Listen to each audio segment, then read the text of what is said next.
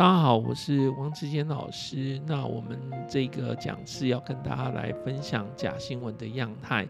那我想要告诉大家的事情，就是假新闻不是只有单纯你想的那些，假新闻其实还包括了像是哭手啊，像是植物性行销啊，像是政令宣导啊等等的这一些内容。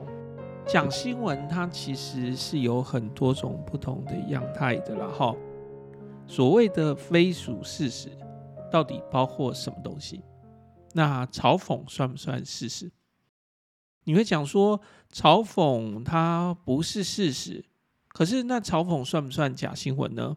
这是我们要去讨论的一个问题。当然你会说，呃，嘲讽当然不是假新闻啊，它是娱乐活动啊，所以嘲讽不是真的新闻，它也不是假新闻，它是娱乐活动哦。那我们就要在这里把这些事情把它讲得清清楚楚。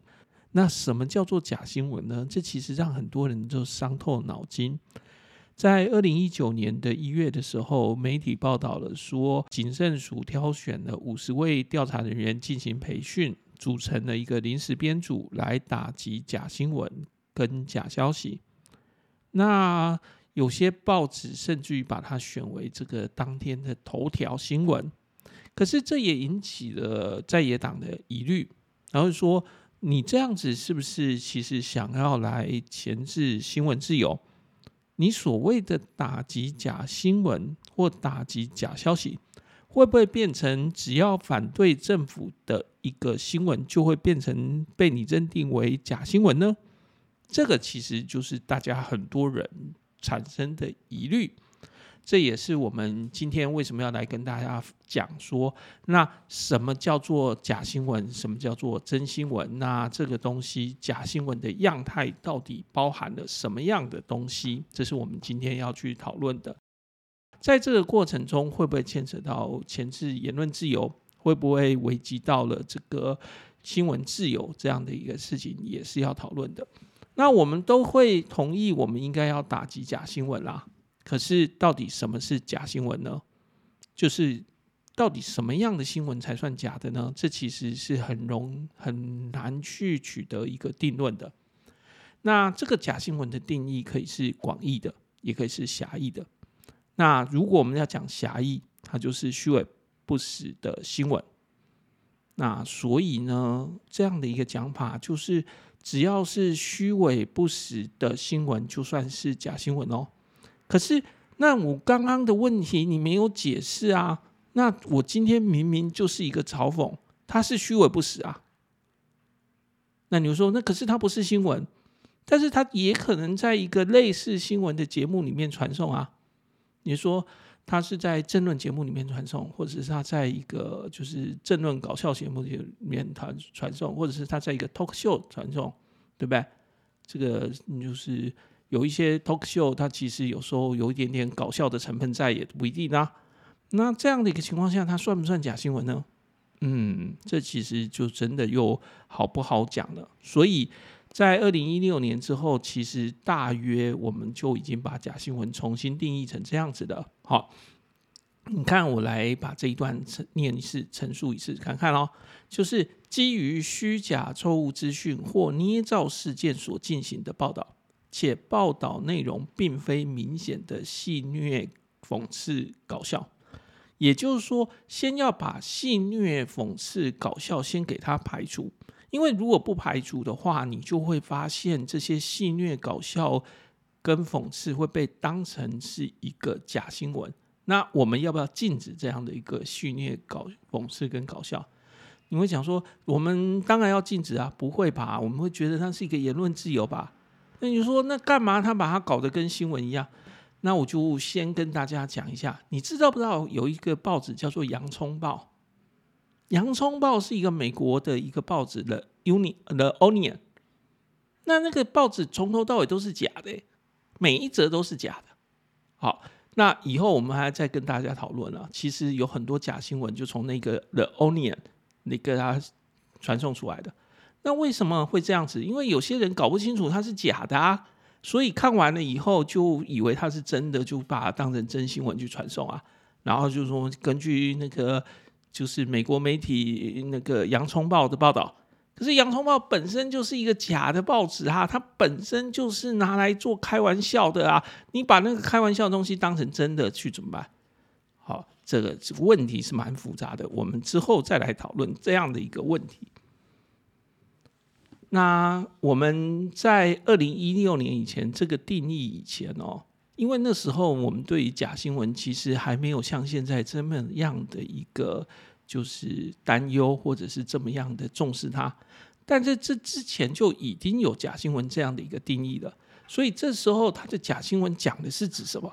它讲的是指说，像是新闻嘲讽节目，就是那些讽刺啊、趣味性啊，或者是在台湾也有啊，叫做呃伯恩夜夜秀。好，那那个另外还有一种可能是一个滑稽模仿的。例如说是全民大闷锅，好这一点东西，好，好。那在这个二零一六年以前，还讲的一种假新闻样态是那种新闻操弄，就是新闻操控啊，就是说，呃，例如党政高层那测试风向的谈话，那那时候我们也觉得这是一个假新闻。因为他根本不是有这样的新闻啊，他是其实放出来来测试看看，测一下风向，看看大家接不接受啊。我就假设我今天想要调涨这个火车的价钱，那我就放一个消息，那看看大家是不是一面的倒的都反对，还是说其实大家觉得啊、这么久了没涨价，该涨一下价了。那看一下大家的风向，然后再决定要不要涨。那这时候。以前我们会觉得这个根本就是假新闻啊，他根本就没有这个新闻，然后只是他想要测试一下大家的看法，那他又不敢说他是要测试，所以他就用一个好像新闻的方式，然后这样说，根据就那个交通部高层表示，这个火车太久没涨价了，所以我们要涨价。哎，那高层是谁不知道，可是拿来测试一下，哎，这是一种新闻操弄或者操新闻操控，是一种放话。可是以前我们是觉得这是一个假新闻啦，好，因为它就是不是真的发生这件事情了。那还有一种新闻，就是可能也是假的，可是我们也不觉得是一个太严重的事情，就是广告性质的新闻，就是新闻置入啦。我花了一笔钱，然后请这个媒体来帮我报道这样的一个事情，那这是一个新闻置入。可是这样的一个新闻置入是不是假新闻呢？在以前我们觉得它不是新闻啦，对不对？它是付了钱我们才给他的。再来还有一种就是宣传活动，就是呃政令宣导。那政令宣导也不是新闻啦，对不对？它就是一个政令宣导啊。OK，所以其实二零一六年以前我们在讲假新闻的时候，其实讲的是这些东西。但后来我们在讲的新闻里面，其实不是这样的讲法了。我们用另外一个不同的定义来讲，我们在讲的就是两个面。刚刚讲的一些哦，我们明知它是假的，可是我们又不说它是假新闻，我们又觉得它不像假新闻。主要是因为我们切两个构面来看的时候，它不符合另外一个构面，就是我们切一个构面叫做真实性，一个构面叫做欺骗性。好。要同时符合它不真实，也同时符合它有欺骗，那这时候我们才说它是一个假新闻。所以嘲讽这是属于虚假的讯息，可是他从头到尾没有要骗你啊，他就跟你讲这个是假的啊，对不对？现在也还有啊，对不对？这个中央眼球电视台，对不对？这样的一个新闻有多少？那个。那个中央台，它是不是中央眼球电视台？然后呢，他就假装他是一个电视台，然后都讲乱七八糟的话，对不对？然后讲的很好笑，对不对？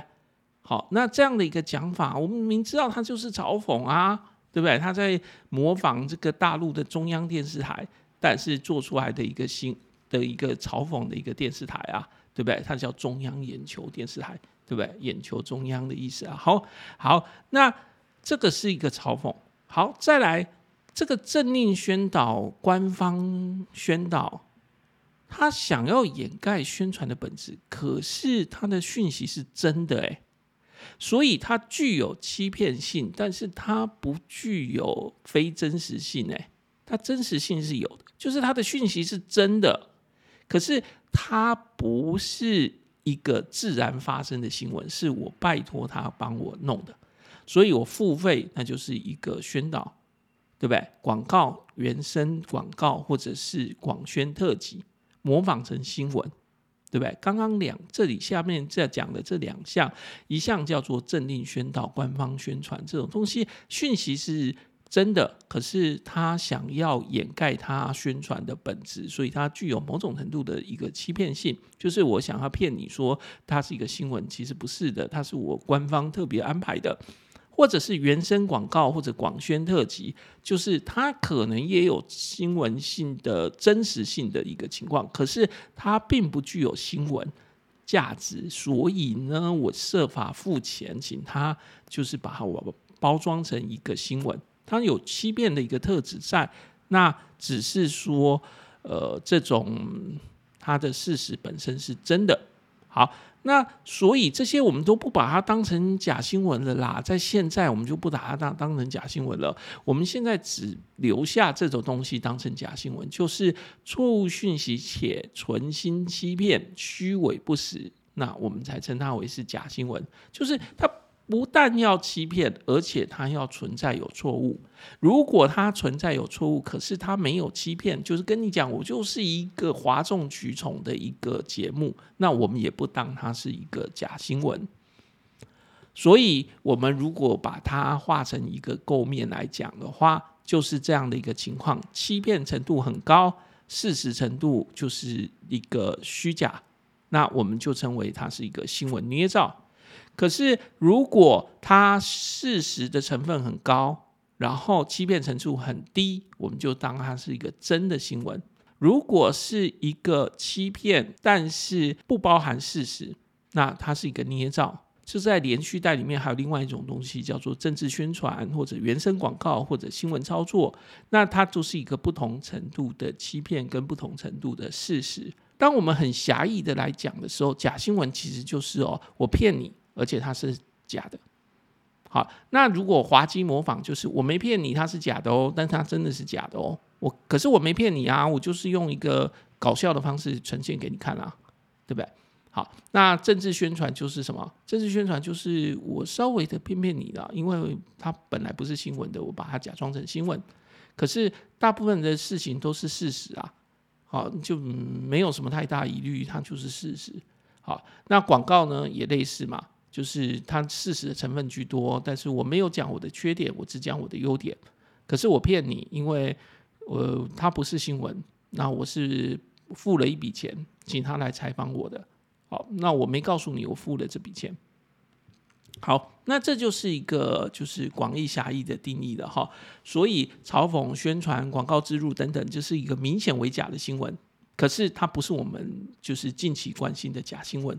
好，这我们不关心这东西啦。哈，我们在讲假新闻的时候，我们不讲这一段。那我们讲什么事情呢？在想一个事情哦，就是如果这一个嘲讽的东西后来变成了真的，被当成证据。我刚刚跟你解释过，说像那个洋葱报，它有这样的一个状况啊。洋葱报就是它专门就给你做假的新闻出来，然后来娱乐大家。可是有时候我们就会不小心的把这个洋葱报的新闻当成真新闻，然后拿来当成真新闻来处理啊。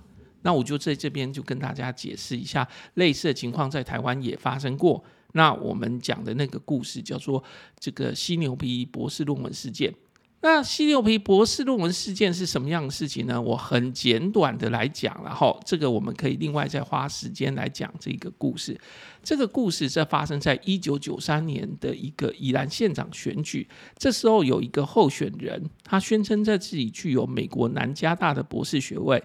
可是，其实这个候选人没有博士学位。这一九九三年发生的，这时候，这个《中国时报》有一个这个给我报报的专栏，专门讽刺他。他就写说，这个人哦，他真的有博士学位啦。这个博士学位叫做“犀牛皮移植到我脸上法律效力之研究”。那怎么可能有这种题目嘛？谁能够把犀牛皮连移植到你的脸上呢？那他讲犀牛皮，就是这个人脸皮之厚啊。那结果呢？这一则新闻竟然就被他重新制造成说，《中国时报》已经认定就是我是具有博士学位的。那用这样子的方式来去做，所以嘲讽新闻却被当成证据来欺骗选民，就是他后来从一个嘲讽新闻变成一个假新闻，这个发生过哦啊，这种事情也有不是只有这个事情哦。好，那我们再来解释另外一个事情，就是像南海血书，就是嗯，先前提到了说，就是。呃，一个越南难民，然后在海上，然后写出来的这个血书，好，那这个我们也专门可以再另外再去讲这一个故事。那这个故事它就是一种非事实的、纯欺骗的，然后刻意制造的假新闻。那目的就是为了要增加大家反共的意识。所以，其实假新闻的样态很多。那假新闻跟发讯者有关吗？是不是？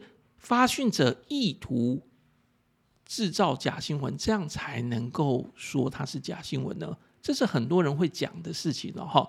所以有些人的定义认为，哦，是有意创造的虚假讯息，它才是假新闻；有意的说服消费者接受这个偏误或者虚假的讯息，这样子就是假新闻；有意写来误导读者的这样的新闻就是假新闻。如果没有意，那它就不符合假新闻要件。可是这样子的讲法其实存在一个矛盾点，但是也很多人坚持是这样的一个讲法。所以这一种讲法的人，他讲的一个想法就是说，骗子明知事实不存在，却存心欺骗，所以骗子很讨人厌。我们只要能够排除掉骗子就好了。所以呢，如果他不是骗子的话，那应该就没有太大的问题。可是这样的一个讲法，就也有很多需要讨论的空间。就是说，那如果他是不小心的呢？就是他传播的错误的讯息，可是他没有存心，但是他也没让人家知道他是错的，因为他自己也不知道是错的。就是说，如果有一个讯息是错的，可是却被报道，而这个讯息传送者他不是刻意传播这个假新闻的，那这样的情况下，这算不算假新闻？哇，这个问题有点复杂诶，为什么？因为这层是其实就是一种简单的过失，对不对？好，那我们能够先解释的事情就是，如果我已经告诉你这是欺骗的话，那他就不是骗子。好，就是我已经先跟你讲这个讯息是假的，那这种情况下，我们大概不觉得这是一个骗子，不觉得这是一个假新闻。不然的话，那个剧本都是假的啊，那演员不就都是骗子吗？我们不会觉得演员是骗子啊，因为演员有告诉我们这个里面的故事纯属虚构嘛，对不对？我们去看电影的时候，我们不会相信电影里面的东西都是真的嘛，对不对？这很合理的去解释。好，所以他如果已经告诉我们是假的，我们就不觉得他是假新闻。可是如果他是被骗，然后他自己也是被骗，可是他没有动机，那这时候就有下一个问题了，就是像这样的新闻算不算假新闻？所以如果我们确定讯息为假，然后我们没有欺骗的动机，这样算不算假新闻呢？OK，像刚刚讲的讽刺，那我们大概就不觉得它是假新闻。可是我还也提到了，可是过失导致的假新闻，它是不是假新闻呢？哇，这个问题就很讨厌了，对不对？很不好解释了，对不对？好，如果报道者坚持他没有欺骗的动机，只是过失，所以这时候是不是他就不算是假新闻？诶，这个陷入了下一个问题了，就是整则报道都是假的。然后等我去质疑他的时候，他说：“哦，我弄错了。”那请问这一则新闻算不算假新闻？它是过失。好，我到法院的时候，我确实可以说，如果你能证明你已经充分查证，然后你就是一个过失，所以写的这个新闻，大概你不太容易有一个法律的一个形式上的问题啦。可是，那这则新闻还是假的吧？因为。就算你是过失，它也还是假新闻啊。好，所以在厘清这个问题的时候，大家一定要有这样的一个情况，因为下一个问题就是不可能有人存心的制造出假新闻，然后我还承认我存心制造啊。就是嫌犯不会在一个法院面前自己承认自证己罪啊，自己证明自己犯了这个罪啊，对不对？所以，是不是过失这件事情，可能不是我处理假新闻与否的一个关键。好，所以我在讲定义的时候，你会发现我讲的是什么？我是不是就是欺骗，以及我里面有没有包含事实？那有没有过失这件事情，不决定于不不会拿来用在判断它是不是假新闻，因为所有人都会说它是过失啊，过失也许我就不能给他罪，但不代表这个新闻就是真新闻。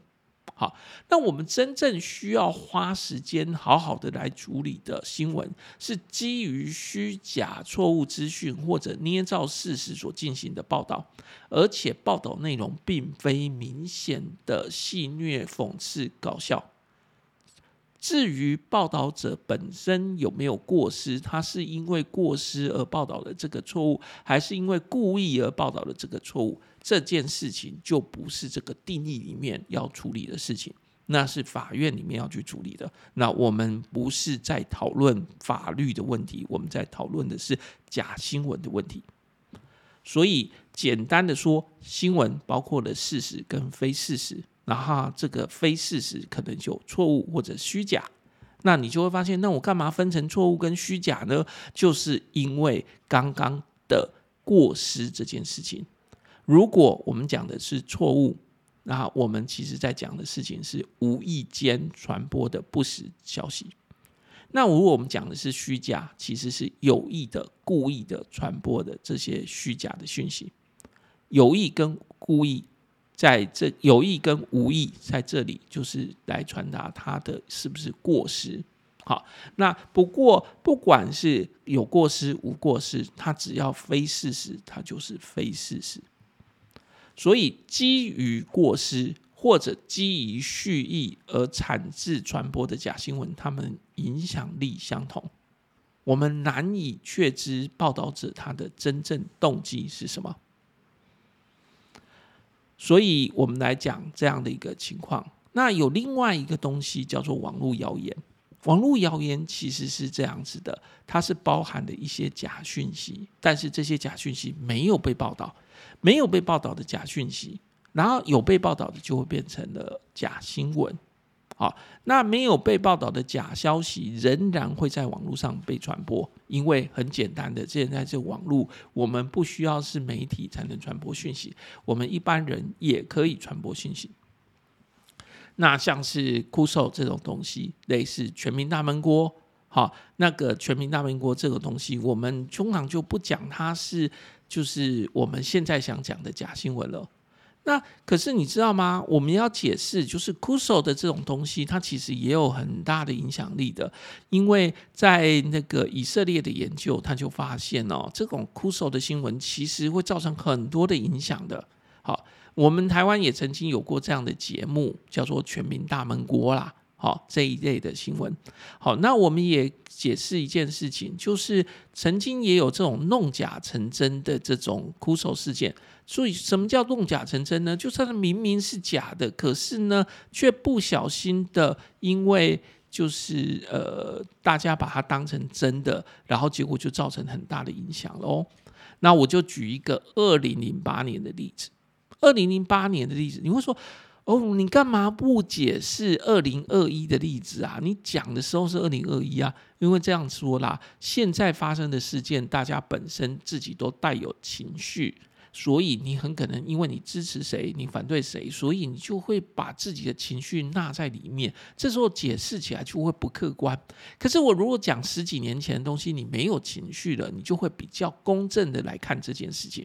好，那讲这件事情这样说，二零零八年的时候，美国的前阿拉斯加州长，这是一个女生哦，好，那个莎拉培林，好，她在参选副总统的时候，她有参选副总统哦，好，那她被问到有关于这个外交经验的时候，那她这个回答，她就是这样哦，像因为美国对美国来说最重要的外交经验就是俄罗斯。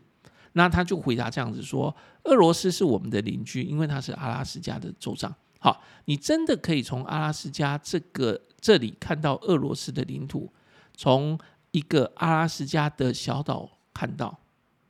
好，那这一句话就引起了这个批评，就觉得说啊，你以为啊那个俄罗斯在你旁边，你就说你有外交经验哦？好，你有这样子讲。好，那。”脱口秀就模仿这一句话，可是不小心的，他就变成了，因为脱口秀里面就要搞笑嘛，搞笑就要哭手嘛，哭手他就把这一句话模仿成这样子写哦，就是我可以从我家里看到俄罗斯。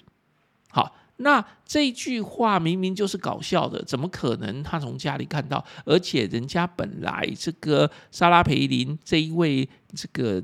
阿拉斯加州长他没有讲这句话，他只是想说他从一个阿拉斯加的小岛可以看到俄罗斯的领土。好，因为阿拉斯加它基本上就有很多小岛嘛，那这最近的小岛其实就离俄罗斯就很近了。好，可是这句话却被扭曲成我可以从我家里看到俄罗斯，结果这个句话就对他杀伤力很大喽。为什么？因为大家就觉得说，哇，这个人真的是没有大脑。怎么可能他们家就可以看到俄罗斯啊？那所以就很多人就因此而觉得说，哦，很这个是怎怎么会这样子呢？好，好，再来，我再举一个酷手的例子，这个例子也是非常匪夷所思的。好，这个例子我们就讲到说，有一个报纸叫做《洋葱报》，好，这个报纸专门以搞笑讽刺的方式来报道新闻，它所有的新闻都是假的。所以，你只要他的新闻来源写的是《洋葱报》，那你就知道说，这从头到尾就是一个哭手啦。好，那他在二零一九年的一月九号，《洋葱报》报道了一个匪夷所思的新闻文章。当然，它不是新闻啦，哈，它是搞笑文章。这个新闻里面讲说，美国中情局将会向恐怖分子宾拉登的家族道歉，并赔偿一千八百万美金。好。既然这是洋葱报，就是乱写嘛。因为很多人，美国很多人就相信说，啊，这个宾拉登应该不是真的那个战犯啦，应该真的不是恐怖分子啦。哦，那总是有人这样乱相信，所以这个洋葱报就乱写一个这样的报道来讽刺这些人。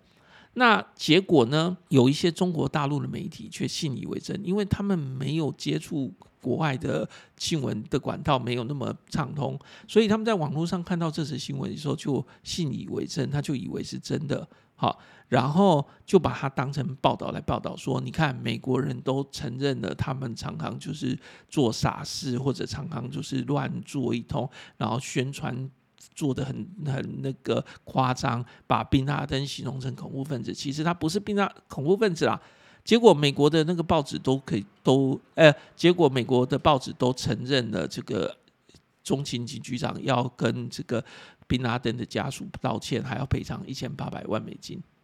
就是你想，他从头到尾是假的，然后呢，结果中国大陆的媒体还把它当成真的来报道，那你就想说，这个在中国大陆看到他们自己报纸的人就很倒霉的，以为了真的。宾拉登是被误杀的，好，那这就是一个就是这个哭手事件后来影响力也很大的问题。再来，我们要谈论就是新闻置入啊，或者是广宣特辑这样的事情，其实有很多类似的东西，就是说像新闻置入，就是我们在新闻里面哦，那包含着一些广告，好，或者是广宣特辑，广宣特辑就跟新闻置入不一样。要搞清楚这两个的差别。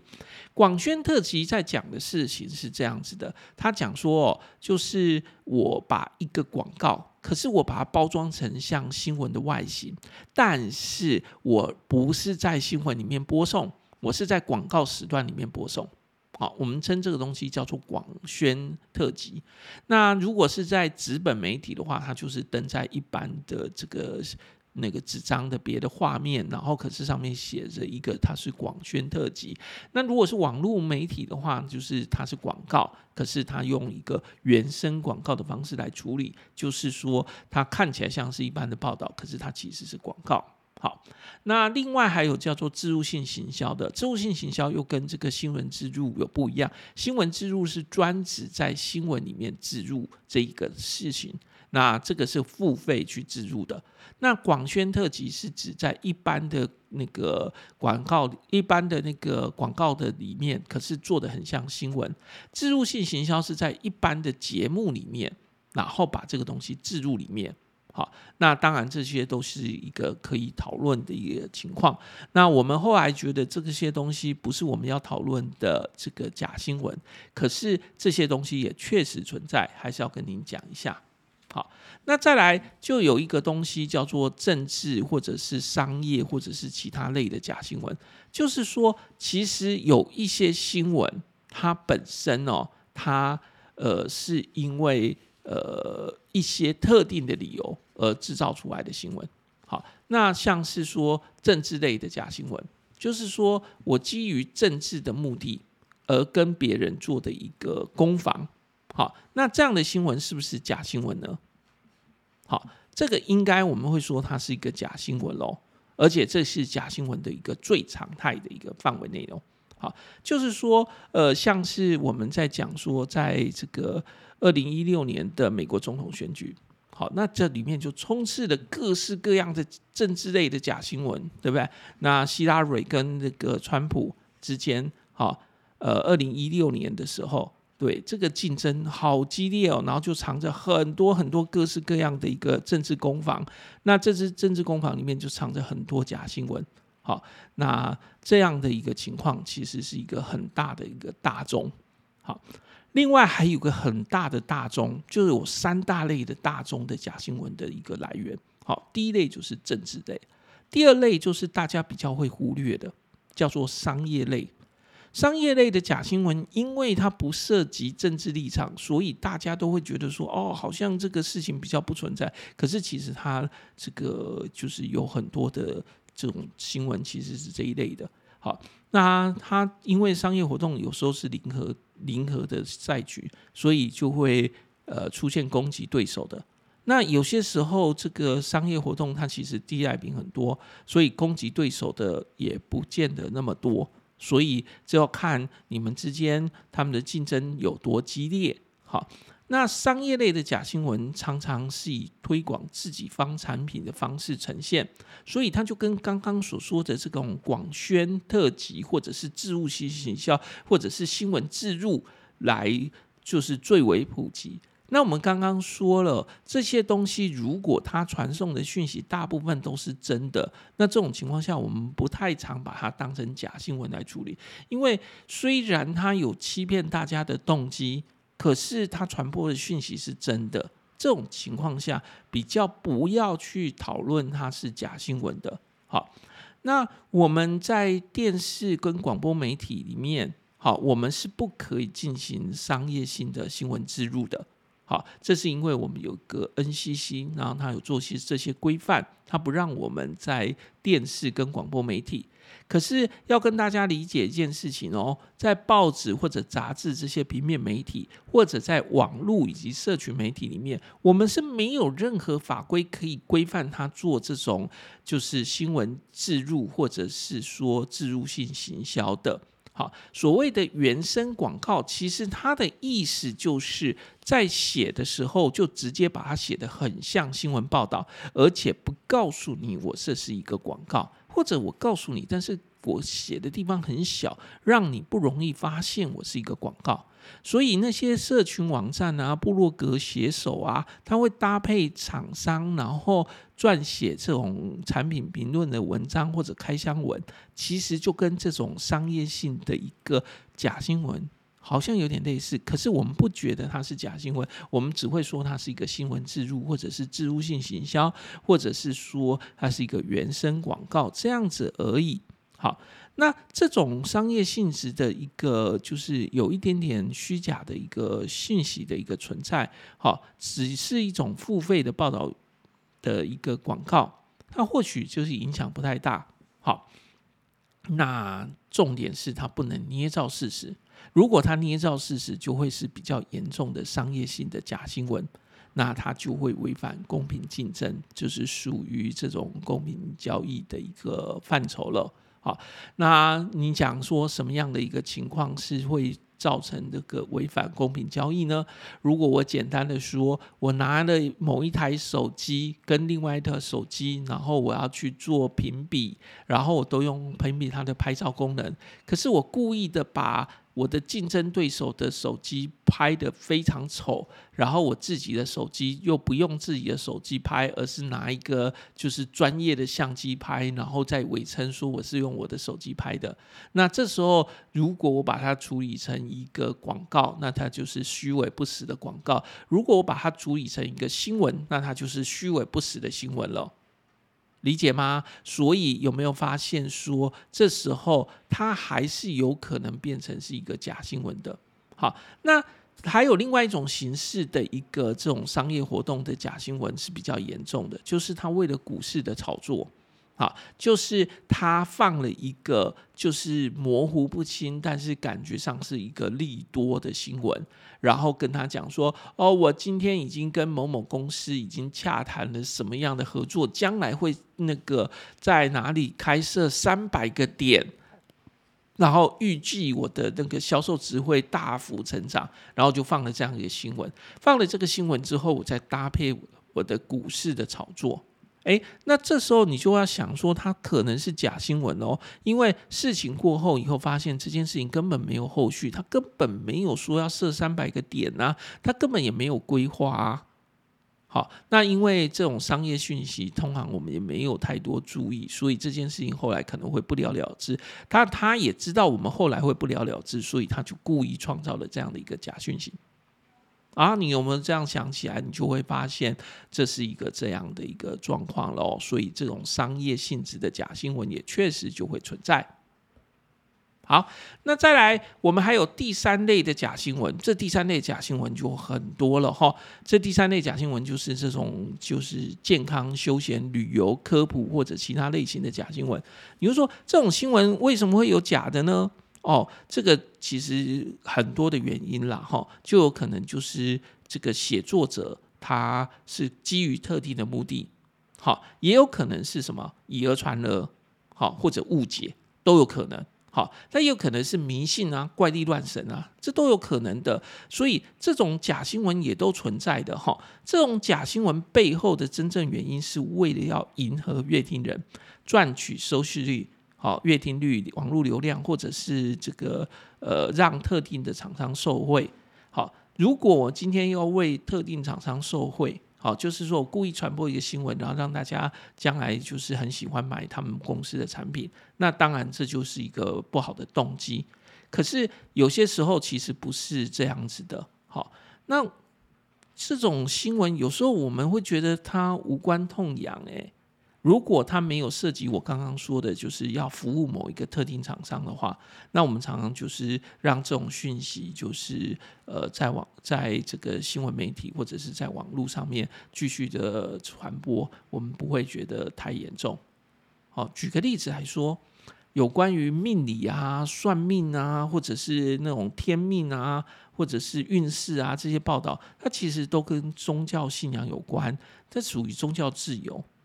那有时候也可能只是这个记者或者媒体之间以讹传讹，好，他们深信这个讯息为真呐，好，那嗯，或者是他有可能是项义接谈啊，像说哎算命啊、天命啊怎样的这个东西，那这时候因为他常常大家可以一笑置之，好，那这个不必太严肃啦。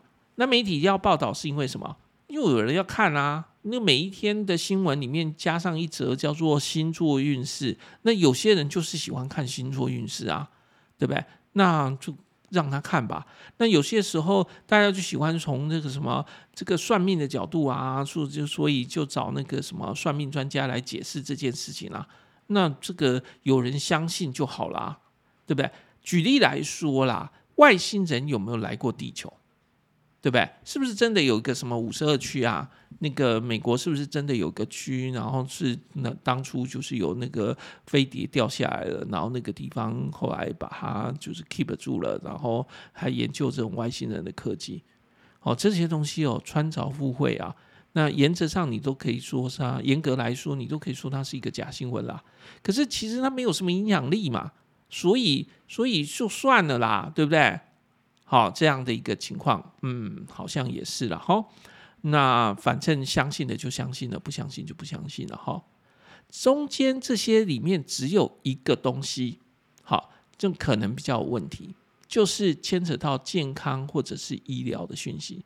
那牵扯到健康或医疗讯息哦，如果不会造成民众的危害，我们通常也不会管它。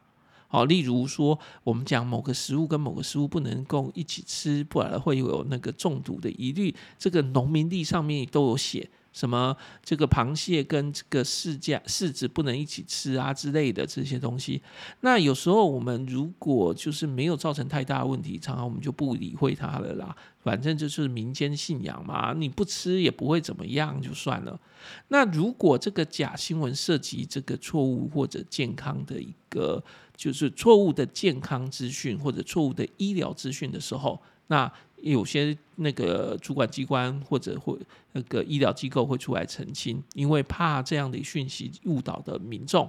那这种情况下，我们就会觉得它是一个就是需要去处理的假新闻。好，因为你知道吗？在网络上，我们这个食药署它是有制造制作它那个澄清的网站的，然后里面收录了它很多就是澄清的假新闻。好，因为食品跟药物是假新闻的一个很大的大宗。好，简单的说哦，常见的假新闻，把刚刚所说的再汇整一次。常见的假新闻就分成三大类，一类叫做政治类的假新闻，一类叫做商业类的假新闻，一类就是其他的一个软性的休闲、健康、旅游、科普等等的这些新闻。政治性的假新闻大概分成两类，一类就是推崇自己的阵营，一类就是攻击对方的阵营。商业类的大概也是这样的一个情况，它常常涉及的事情是我如何的促销，或者是如何的呃促销产品，或者如何的提升我们的股价，好，这样的一个假的讯息。那产品的促销最多你就是不买，所以我们比较不把它。当成假新闻，我们比较不把它当成假新闻，把它当成是一个广告。可是，如果你是在那里试图的炒作你的股价，那它就有可能是假新闻的疑虑了，因为股价就会造成我们投资的失利或者失准，哦，那这就是一个大问题了。那如果是其他各种软性的那个话题的话，有时候我们就放它过了，因为就觉得也没什么了不得的。你想像是迷信啊、怪力乱神啊之类的，那它无伤大雅，我们就算了。可是有时候它其实是一种误解，以讹传讹。那如果这种误解以讹传讹，造成我们就是乐听人、消费者他自己的一个健康上的疑虑的时候，我们就会担心，那我们就会想要制止。否则的话，大部分情况下我们就觉得算了。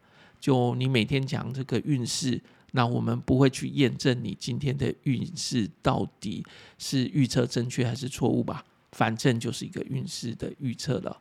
对不对？诶，同样是运势，运势的同样是预测，运势的预测跟气象的预测是不一样的喽。